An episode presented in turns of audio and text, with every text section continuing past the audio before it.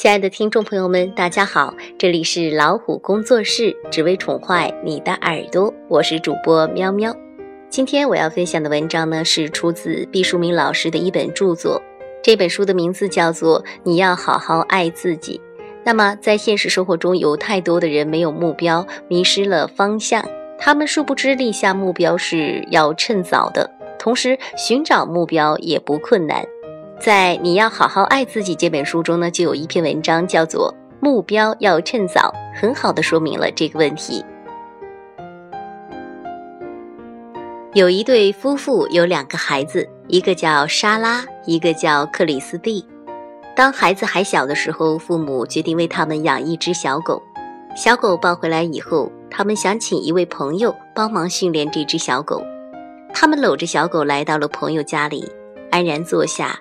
在第一次训练前，女训狗师问道：“小狗的目标是什么呢？”哎，这夫妻俩啊面面相觑，很是意外。他们实在想不出狗还有什么另外的目标呢？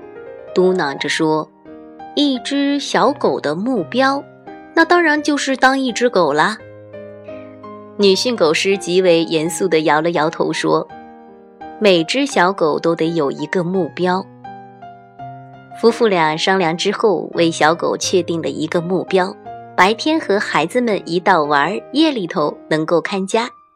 后来，小狗被成功的训练成了孩子的好朋友和家中财产的守护神。这对夫妇呢，就是美国的前任副总统阿尔戈尔和他的妻子迪帕。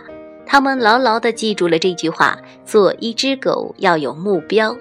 推而广之，做一个人呢，也要有目标。在现实生活中，却有太多太多的人没有目标。其实，寻找目标并不是太难的事情，关键是你要知道天下有这样一件唯此为大的事情，然后尽早的去做。正是你自己，你需要一个目标，而不是你的父母，或者是你的老师，再或者是你的上级需要他。他的存在和别人的关系都没有和你的关系那样密切。也就是说，他将是你最亲爱的伙伴，其血肉相连的程度绝对超过了你和你的父母、你和你的妻子儿女、你和你的同伴和领导的关系。你可能丧失了所有的财产和所有的亲人，但是只要你的目标还在，你就还有一个完整的系统存在，你就并不孤独和无望。我们常常把别人的期待当成了自己的目标，在孩童的时候，这几乎是顺理成章的事情。但是你会渐渐的长大，无论别人的期望是怎样的美好，它也不属于你。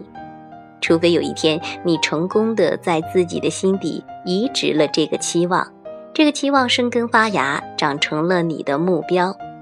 那个时候呢，尽管所有的枝叶都和原本的母本一脉相承，但是其实它已经是面目全非了。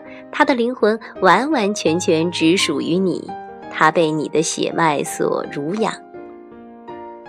我们常常把世俗的流转当成自己的目标，这一阵子崇尚钱，你就把挣钱当成是自己的目标，殊不知钱只是手段，而非目标。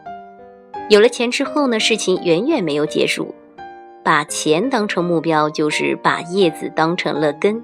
目标是终极的代名词，它悬挂在人生的瀚海之中，你向它航行，却永远不会抵达。你的快乐就在这跋涉的过程中流淌，而并非把目标据为己有。从这个意义上来说，钱不具备终极目标的资格。过一段子流行美丽，你就把制造美丽、保存美丽当成了目标。殊不知，美丽的标准有所不同。美丽是可以变化的，目标却是相当恒定的。美丽之后，你还要做什么呢？美丽会褪色，目标却永远的鲜艳。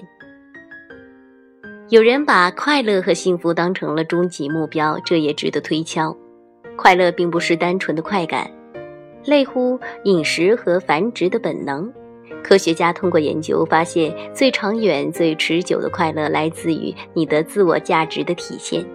而毫无疑问，自我价值是从属于你的目标感。一个连目标都没有的人，何谈价值呢？一棵树的目标，也许是雕成大厦的栋梁，也许是撑一把绿伞送人阴凉，也许是化作无数张白纸来传递知识，也许是制成了一次性筷子，让人大快朵颐。还有数不清的可能性。我们不是树，我们不可能穷尽，也不可能明白树的心思。我们是人，我们可以为自己确立一个目标，这是做人的本分之一。以上就是来自毕淑敏老师的目标要趁早。鲜花会凋零，时间会流逝。朋友，你的目标是什么呢？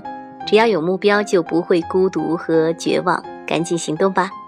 读书分享，这里是老虎工作室，欢迎大家用手机微信订阅公众号“老虎工作室”，那里有更多的优质资源和大家分享。我们下期再会。